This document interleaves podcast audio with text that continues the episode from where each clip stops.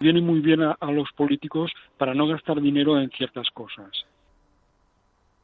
Nuria Richard, buenas tardes. Buenas tardes. Jaime Ugarte, buenas tardes. Muy buenas tardes. ¿Cuántas veces necesitamos recurrir a las personas que menos aparecen en los medios de comunicación, pero que están al día a día de los ríos, de los bosques, de la naturaleza, para que te digan cosas de sentido común y frases que a mí me marcan, como aquel agricultor de eh, la zona de la ribera del Ebro que me dijo, ¿y ahora, ¿y ahora dónde están los ecologistas para ayudarme a mí y echarme una mano? ¿Eh? Cuando se ha desbordado el río. Este señor diciendo, lo, la perfección es enemigo de lo bueno. Dice, tenemos que ir. Lo bueno se ha reunido con lo mejor. Exacto, dice, a, racionalizar las cosas, a aportar un poquito de sentido común. Pero esto de sentido común, cuando lo dice alguien, es que te, que te quedas como pasmado. no comprendes por qué no se hace. Exacto, dice, pero si esto es elemental y que, claro, como, casi todo el mundo habla por intereses de cualquier tipo, normalmente alejados de lo que a la ciudadanía realmente le interesa, pues viene lo que, lo que pasa y pasa lo que pasa. Quien tiene que dar cauce a todo esto, nunca mejor dicho, es la política, ¿no? ¿Y por qué no lo hace? ¿Por qué no escucha lo técnico? ¿Por qué no escucha la experiencia? El político lo primero que piensa Nuria es esto me compensa, me, me voy a sacarle rédito esto eh, con qué haciendo esto puedo hacer daño al, a mi adversario me, cuadra, o no me cuadra lamentable. En fin luego continuaremos con este asunto pero a veces también en, a nivel mediático hay un discurso que impera en el que, oye, eh, estamos viendo que nos decía Miguel del Pino, hay mensajes que se están dando, que nos reímos de ellos, pero ojo con reírnos eh, porque luego vienen las catástrofes. Vamos a no limpiar el cauce de un río que nos decían estos señores. Dice, pero si es un cauce artificial, si está hecho con, con paredes de hormigón al final, si es, es la mano del hombre la que ha hecho ese cauce. Dice, ¿cómo vas a impedir que se limpie de unas cañas ese cauce? ¿Por qué no se va a hacer? No, porque así cuanto menos tocas el río, mejor está. Y entonces la naturaleza dice, pero luego si eso va en contra de la propia naturaleza, si se anegan los cultivos, si la gente se arruina cuando cultiva, entonces no cultiva. Y esas extensiones donde se plantan eh, almendros, naranjos, si no se cultivan, alguien las sacará un uso. Voy a decir algo que a lo mejor suena a butad, o sea, y es que lo mejor que ha tenido la naturaleza es la mano del hombre, evidentemente. Pues, para, para, ayudarla, para, para poder nosotros... Es que al final el ser humano está por encima de la naturaleza y el verdadero ecologismo es eso, es comprenderlo. Pues eh, a veces la mano del hombre también depende de qué hombre esté detrás, porque hay algunos hombres que de los que ahora nos eh, acordamos que dijeron, no, no, esto mejor no tocarlo. Y ese es igual del hombre que el agricultor. En fin, que este fin de semana tan lamentable para nuestro país por las riadas, eh, para muchos la única alegría que les eh, quedaba es encontrar un televisor. Eh, Oye, pasa mucho, pasa mucho. No, de verdad. Pasa mucho, sí, sí. Yo, si ya les llega a haber mandado algún mensaje a alguno de los jugadores desde allí, porque en la Vuelta a España me hizo mucha ilusión que en el momento en el que estaban subiendo todos y atacaba Pogachar y no mm. sé qué, vi a un tío con una pancarta que decía ánimo Orihuela y digo, oye, joder, ya sé queda que, gente. Ya sé, que, ya sé que eso no sirve para nada materialmente. No, no, no, no, pero sí sirve. sí sirve, sí. En fin. Materialmente quizás no, pero... 4 y 35 de la tarde, 3 y 35. Que suene nuestra sintonía si quieres, Isaac, porque me voy a ir a Barajas, que llega la selección.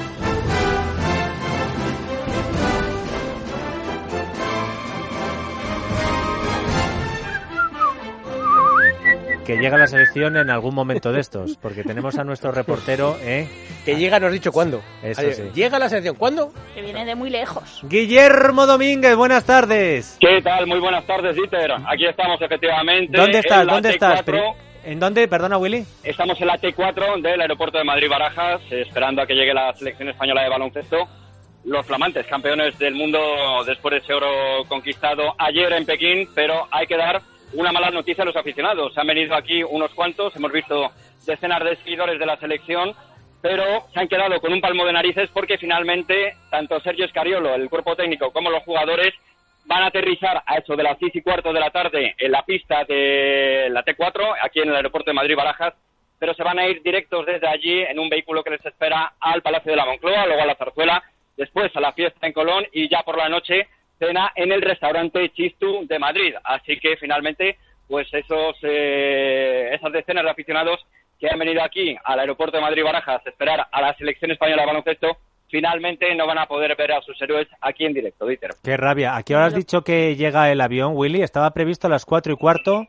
Estaba previsto en un principio a las 4 de la tarde, se ha ido retrasando con el paso de los minutos y finalmente se espera la llegada de ese vuelo desde Pekín a las seis y cuarto de la tarde. Así que todavía hay que esperar un poquito más para que lleguen los campeones del mundo de baloncesto. Hombre, pues yo creo que Pedro Sánchez puede esperar que se bajen y saluden a los aficionados, por favor, que hemos sufrido mucho. Lo tienes claro. Claro que sí, han, venido, han venido unos cuantos aficionados, han venido muchos desde Madrid, lógicamente, pero también han venido desde otros puntos de la geografía española y como digo, pues han quedado con un palmo de narices. Muchos de ellos han querido hablar eh, para el radio, han querido mostrar sus impresiones de cómo estaban esperando aquí en Barajas y por supuesto también cómo vivieron ayer esa finalísima de Pekín ante la selección argentina. Si te parece, vamos a escuchar a unos cuantos aficionados mostrando sus impresiones sobre la selección española de baloncesto aquí a los micrófonos de radio. Mira, que me da muchísima pena, yo he venido con tres nietos de 10, de 6 y de 3, porque hemos visto todos los partidos, como estaban de vacaciones, y hoy he ido a buscarlos al colegio, hemos venido corriendo y ahora nos vamos todos ilusionados porque no viene. Y me parece que una medalla de oro es digno de que a los aficionados también les saluden, ¿no? Que le hemos estado apoyando todos los partidos. Después de haber hecho todo el viaje hasta aquí. Venir rápido. Claro, que hemos tenido que correr hasta comer un bocadillo de Madrid, pero es que nos pilla un poco mal comunicado el aeropuerto y entonces tenemos que coger el metro, el bus. Y, entonces, al menos, yo estaba ahí atenta al Twitter y al Instagram para que, por si ponían algo, pues que menos que haberlo avisado, digo yo. Para no hacernos perder aquí el sí, tiempo. Sí, aquí esperando y luego nada. Bueno, iremos a Colón. Sí. Sí, mira, eh, Dieter, estoy aquí precisamente en este momento con cinco jóvenes aficionadas, tienen unos 15 años, y son además eh, muy buenas seguidoras de baloncesto porque eh, las cinco juegan en la escuela de básquet del barrio del Pilar. Han querido esperar aquí a el radio para poder saludarte, Dieter. Te paso con una de ellas que se ha elegido en portavoz improvisada. Em, eh, hola, buenas tardes, ¿cómo te llamas? Buenas tardes, me llamo Marta. Hola Marta, un poquito chafada, ¿no? No sé si vais a ir rápidamente a Colón, pero supongo que al, ir hasta el aeropuerto para recibir a los campeones, y os vais a quedar un poco con las ganas, ¿no?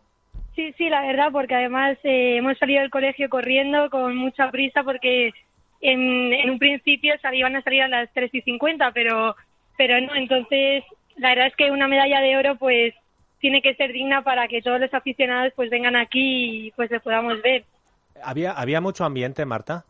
Eh, sí, sí, la verdad es que hay bastantes personas y ahora igual nosotros vamos a Colón porque es que les, les queremos ver. Claro, que no, no toca otra. Además, supongo que esto son cosas entre el protocolo y los retrasos de los aviones. Los secuestran. Que serán, que será al margen. Hombre, yo si pudiera hacer un llamamiento, creo que hoy si alguien sobra, pues sería Pedro Sánchez, ¿no? Yo creo que eh, el, equipo es de, los aficionados. Hagamos esto trending topic. Sí, no, ellos tienen internet, no, tienen wifi o lo que sea en el avión para que lo vean. Selección para. Perdona, Marta, ¿nos, nos, ¿nos decías algo? Eh, sí, sí, que claro que, que igual es, tiene que tener más prioridad pues la afición que, que como usted ha dicho, pues Pedro Sánchez. Bueno, lo único que al final no os va a quedar otra porque creo que no nos van a hacer mucho caso y no se van a librar de la foto en Moncloa, que irnos rápido a Colón. ¿Crees que la mayoría de la gente que estaba en Barajas se va a desplazar para Colón? Por supuesto, por supuesto, porque todo el mundo viene aquí pues para verles y llegan aquí y de repente les dicen que no, que no vienen, pues pues obviamente todos vamos a Colón a, verles cuanto antes. Oye, eh, las cinco que estáis, que jugáis en el mismo equipo, ¿os reunisteis también ayer para ver el partido o no? Sí, sí, claro, nos hemos reunido en todos los partidos que ha hecho España para verlo juntas. O sea que eh, habéis sufrido, excepto ayer, ¿no? Excepto ayer, eh, que, era, eh, que fue una victoria apabullante, habéis sufrido lo vuestro, ¿no? Sí, sí, sí. El partido de Australia fue, yo creo, el que más, el que más sufrimos, ¿verdad, chicas? Bueno, pues em, nada, toca irse ahora a Colón. lo bueno es que hace sol. Por aquí, por, ah. por la ventana, vemos que hace sol en Madrid, que ha llovido este fin de semana. Es verdad, es verdad. Eso les va a ayudar. Marta, eh, ¿algún grito de guerra que tengáis vosotras en vuestro equipo? Eh, sabía yo, sabía yo que había un grito y no me lo ha tenido que decir ni Willy. Preparado. Pues a la 1, 2, 3, corriendo a Colón a saludar y a felicitar a los campeones. Muchas gracias. Muchas gracias. Por habernoslo contado. Devolverme a ese chico tan majo, eh, que tan eh, bien se hace llamar Guillermo, Guillermo Domínguez. Willy, ¿sigues ahí? al pie del cañón, Dieter. Has visto qué grupo de chicas, qué fieles seguidoras del deporte de la canasta y cómo han vibrado con la selección española la pena, como decimos, pues eh, que no hayan podido ver finalmente a sus ídolos aquí en vivo y en directo en Barajas, así que tendrán que esperar a la fiesta en Colón. si te eh, parece, repasamos rápidamente un poquito la, agenda. En principio, pues sobre las seis y cuarto de la tarde se espera la llegada de la selección española de baloncesto. Luego se irán de ahí directamente. No va a haber finalmente descanso en el hotel, en un hotel de Plaza Castilla como estaba previsto, sino que se van a ir desde ahí directamente al Palacio de la Moncloa. Luego también recepción en el Palacio de la Zarzuela con el rey Felipe y eh, desde ahí luego, pues eh, esta gran fiesta ya eh, por la tarde-noche en Colón y después la cena de los campeones en el restaurante Chistu en el norte de la capital de España, Díter. Anda que no te gusta a ti estas cosas, Guillermo. Dos apellidos vascos, cena en un restaurante vasco. No podía ser de, no podía ser de otra manera. un, abrazo, Guillermo. Un abrazo, Díter. Oye, ¿te vas a quedar tú también hasta lo del Chistu o te vas a recoger antes? Yo voy a intentar colarme de rondón en la cena. Creo que aquí hay que, como hay que acreditarse absolutamente para todo, pues bueno, igual me acredito para un chuletón. Bueno, pues mira, de un clásico a otro. Pablo Molina, buenas tardes. Muy buenas tardes, ¿qué tal? ¿Qué pasa? ¿Algo que has visto en la televisión de baloncesto? ¿Viste a Pedro Sánchez entrar en cuatro? Que tampoco se lo perdió, oye. No, mira, la decepción de estas chicas en Barajas no tiene nada que ver con la decepción de un presentador de la televisión catalana cuando entrevistó al alcalde de Orihuela en medio de la riada. Has dicho, has dicho catalana eh, con, mala con mala intención porque eh, la televisión regional de Valencia a veces parece que es más catalana que valenciana, ¿eh? Ah, el, subconsciente, el subconsciente me ha, me, ha, me ha traicionado. Efectivamente, la televisión valenciana, la sucesora de Canal Nou, Apunt, la televisión creada por Chimo Puig, que... Sí, porque es curioso, perdóname Pablo, porque eh, TV3 la dirige un valenciano de Esquerra y la Apunt los que la dominan son los de la Esquerra en Valencia, o sea, un lío. ¿Y qué es lo que pasó? Bueno, entrevistaba el presentador del informativo especial con motivo de la gota fría, Joan López, entrevistaba al alcalde de Orihuela, Orihuela que es una de las zonas más devastadas por la dana, por la gota fría, y eh, le hacía las preguntas en valenciano, pero claro, el alcalde, Emilio, don Emilio Vascuñana, no entiende el valenciano en la medida que exige el canon eh, ahí en Valencia, el canon de la actual comunidad. Y entonces se produjo este intercambio en el que eh, finalmente el presentador no tiene más remedio que hablar español. Vamos a escucharlo. Des d'Oriola i nosaltres ara en directe volem donar-li veu a de la localitat. Tenim a l'altra línia, eh, a l'altra banda del telèfon, el senyor alcalde d'Oriola, Emilio Bascuñana. Molt bona vesprada. Quina és l'última hora des de la seva localitat? Perdó? Sí? Bona vesprada. ¿Sí? Emilio Bascuñana, senyor alcalde. Hola, quina és l'última hora? Pero es que no lo entiendo, perdón. Dígame.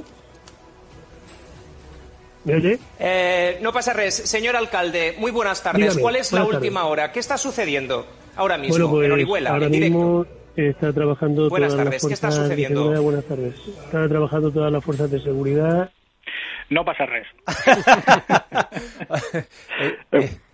eh, eh, es verdad que eh, ha sido milagroso, ha sido... Sí, parecía que al principio como que no, como podía ser como que no oía, ¿no? Pero luego lo ha entendido perfectamente, ¿no? Bueno, yo me he quedado con, uh, con la duda y nosotros eh, eh, nos hemos puesto en contacto, Nuria, con... con Emilio Bascuñana con el, con el, ayuntamiento, al menos. Claro, para ver si quería decir algo, aclarar si de verdad no se enteraba de lo que decía o es que realmente quería que le hablase en español y desde el ayuntamiento y lógicamente dicen que es mejor no entrar en esta polémica porque están centrados en todo lo que tienen que hacer allí. Exacto, bastante tienen que trabajar y solucionar más que meterse en estos líos. Sí, es verdad que las imágenes son porque el presentador Joan López baja la cabeza en estos silencios, claro, por la radio no se ve la imagen, pero él baja la cabeza como diciendo, a ver, a ver, ¿le corto o sigo la entrevista? A ver, hemos visto más de una de estas. ¿eh? Sí, sí, sí, sí, sí, sí, sí. Lo que pasa es que yo... ¿Qué le diría su jefe a Joan si llega...? No, pero eh, recordar que en esta misma televisión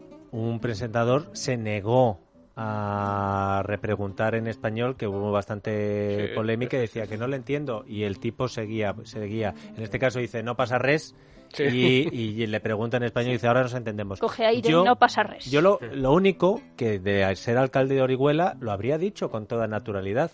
Perdone, mire, es que eh, esta es una zona castellano parlante. La mayoría de mis vecinos hablan español y yo me encuentro más cómodo hablando en español. Como el español, a no ser que el presentador de Apunt me diga lo contrario, eh, sigue siendo cooficial en la comunidad valenciana, y usted entiende español, me podría preguntar en la lengua de todo, puesto que voy a dar una información muy útil de servicio público. Una vez a mí en Barça Televisión, que me entrevistaron allí que, para un tema X, que no merece la pena comentarlo, le dije, oye, me encantaría, me encantaría hablar catalán, me encantaría hablar 18 idiomas, pero como me vais a preguntar algunas cosas, prefiero, y no tuvieron ningún inconveniente, me es que la educación en castellano, que no lo, no lo hacía por mala milk, ¿no? sino de decir, oye, a ver si me va, porque más o menos aquí le entiendes, o sea, es que hay algunas cosas que dices, mm, va por aquí, pero oye, si voy a contestar alguna pregunta un poco, oye, háblame en castellano, que nos entendemos todos. Estaba el alcalde de Orihuela, hombre, el alcalde se puede imaginar de qué va la pregunta, pero a lo mejor sí que había jaleo, a lo mejor sí que no es su lengua realmente, el valenciano no, es su lengua materna, entonces, por educación, si los dos nos entendemos en español, pues entendámonos, que de eso, se trata, ¿no?, de comunicarnos. por eso digo que no habría pasado nada, lo que pasa es que el alcalde lo sabemos en las redes sociales ya se han lanzado a por el alcalde los mismos de siempre. ¡Qué vergüenza! ¡Qué vergüenza! Anda que no hablar en la lengua de... ¿Y qué, sabe usted de cuál es la lengua? Eh, hacía algo mal, pero eso yo, de ser alcalde de Orihuela, lo hubiera, trasladado la presión al otro lado, de decirle, perdone, se puede dirigir a mí en eh, español, es que es la lengua en la que yo me comunico eh, mejor y los la mayoría de los habitantes de la zona de Alicante es en la que habla. ¿Le importa o no? Es que es algo tan sencillo como hay una lengua que entiende todo el mundo y otra lengua muy respetable que no entiende todo el mundo. O sea, que, que chico, hablemos en la que nos entendemos pues todos, ¿no? esa entrevista a Antonio Escotado, al filósofo, en una televisión catalana y que le iban traduciendo las preguntas al catalán y él contestaba en español y traducía las... Bueno, algo totalmente absurdo. Yo no veo que nadie en Twitter haya hecho un porque si fuera en inglés lo entenderían todo el mundo. O sea, dirá, hablamos en inglés, claro, pues, pues si, hablas en español, pues te entiendes. Pues ¿por qué vas a hablar y tienes que andar traduciendo? Eso es que es ridículo. Ahora que se coge un rebote el presentador, las imágenes, y pueden ver el vídeo los oyentes, se las coge personas, Las personas normales lo entendemos, pero cuando siempre hay, ¿eh? siempre hay algo ahí que se mete con calzador. Política. Claro, ya, la hemos liado.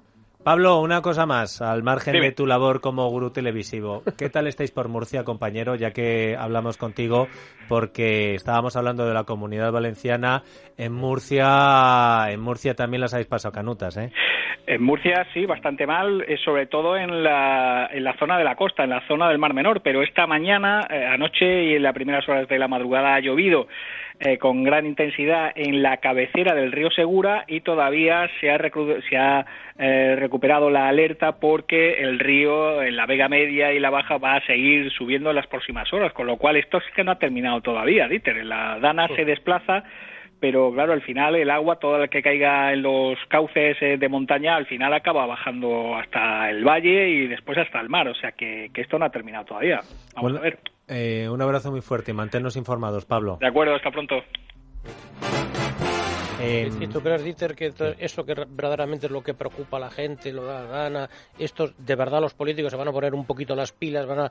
Van a me veo que me vieras como, las vacas al tren. No, no, no. me, está, me está mirando muy bien. Tú, tú eres un porque, chico, Jaime. no, porque uno nunca sabe. Uno nunca sabe cuándo alguien va a hacer, por ejemplo, vas a ayudar. Hombre, yo sé que cuando Nadal va a ayudar intenta no salir y si alguien le saca pues es con eh, un teléfono móvil y demás. Eh, lo que sé es que en Mallorca cuando Nadal estaba barriendo el agua y ayudando a sus vecinos, eh, poniendo las instalaciones a disposición desde el primer día de la gente, soltando si había que soltar, el gobierno prometió ayudas. Y hoy le han preguntado a Pedro Sánchez, ¿las ayudas a esta zona llegarán antes que las ayudas a Mallorca que todavía, no, han llegado? es que ha pasado un añito.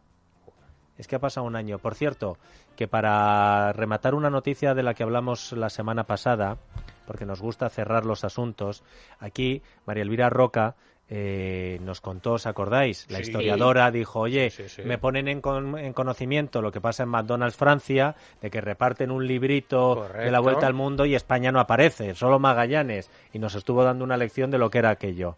Bueno, McDonald's España, nosotros nos pusimos en contacto y la semana pasada no sabían nada. Eh, esta semana nos han, nos han, llamado hoy. Bien. Nos han llamado hoy para decirnos el qué, Sandra. Pues que han hecho todo lo posible por enterarse de qué es lo que pasa en Francia. Eh, no solo se han puesto en contacto con McDonald's Francia, sino incluso con la editorial.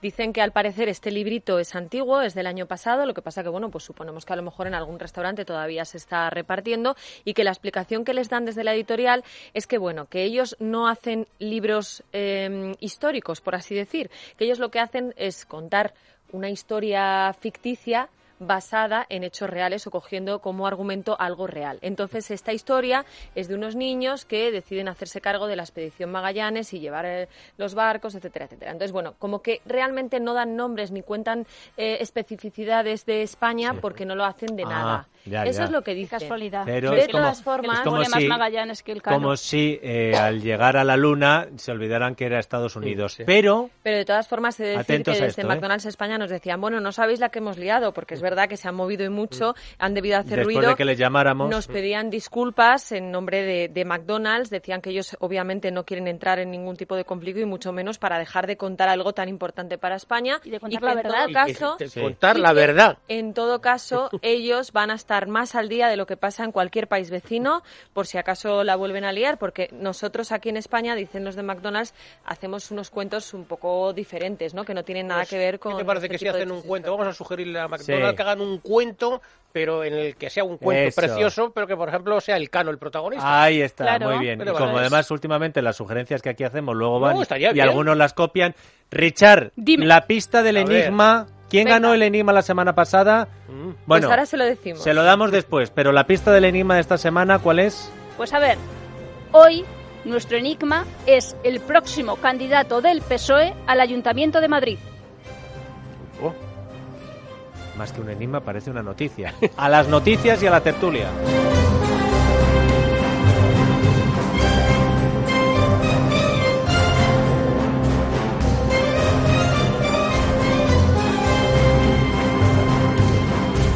Es la tarde de Dieter, con Dieter Brandau. Es radio.